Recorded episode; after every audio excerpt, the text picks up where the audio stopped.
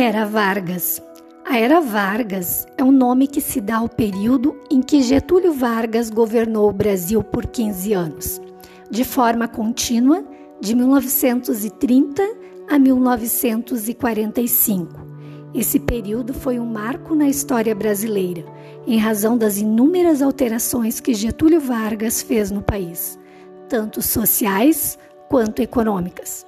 A era Vargas teve início com a Revolução de 1930, onde expulsou do poder a oligarquia cafeeira, dividindo-se em três momentos: governo provisório, de 1930 a 1934, governo constitucional, de 1934 a 1937 e Estado Novo, de 1937 a 1945.